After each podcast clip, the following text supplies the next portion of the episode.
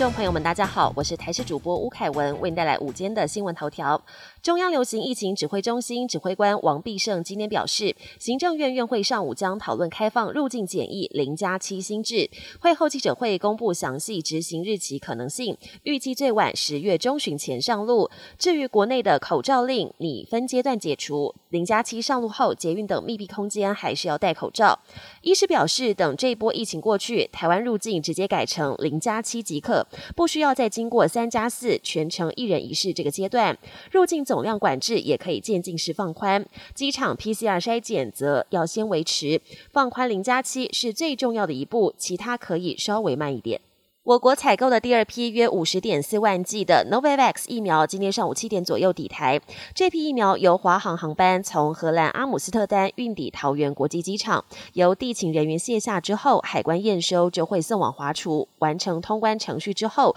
就会进行后续的检验封监作业。而这批疫苗预计九月底就会配送到各地，提供十二岁以上的民众实打。不少房东会挑房客，一名网友无奈的说：“找租屋处找很久都没有下文，好不容易看到一个喜欢的，很有诚意的，把押金跟第一个月的房租共七万多元付清，也跟房东约好隔天要签约。结果房东听到他跟朋友的职业是超商副店长，还有刺青师之后，就立刻改口说不租了，让他觉得很受伤，也引起网友热烈讨论。”国际焦点：俄国总统普京二十一号下达部分动员令，要征召三十万的后备军人前往乌克兰前线。消息一出，引发连锁反应，俄国出现逃难潮，不少俄国人从陆路越过边境到其他国家避难，也有不少人抢买机票飞往国外。目前从莫斯科飞往土耳其伊斯坦堡的单程经济舱机票，一张就涨到台币二十八万。俄国国内不少城市掀起反战示威抗议。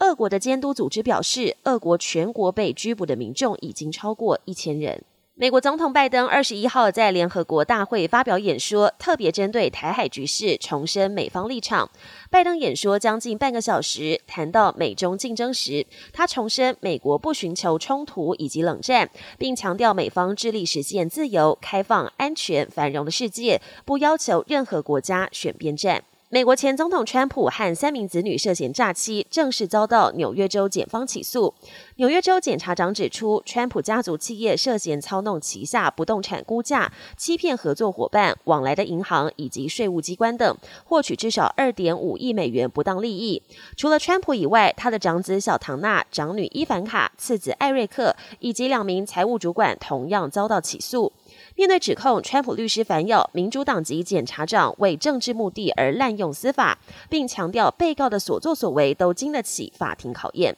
本节新闻由台视新闻制作，感谢您的收听。更多内容请锁定台视各节新闻与台视新闻 YouTube 频道。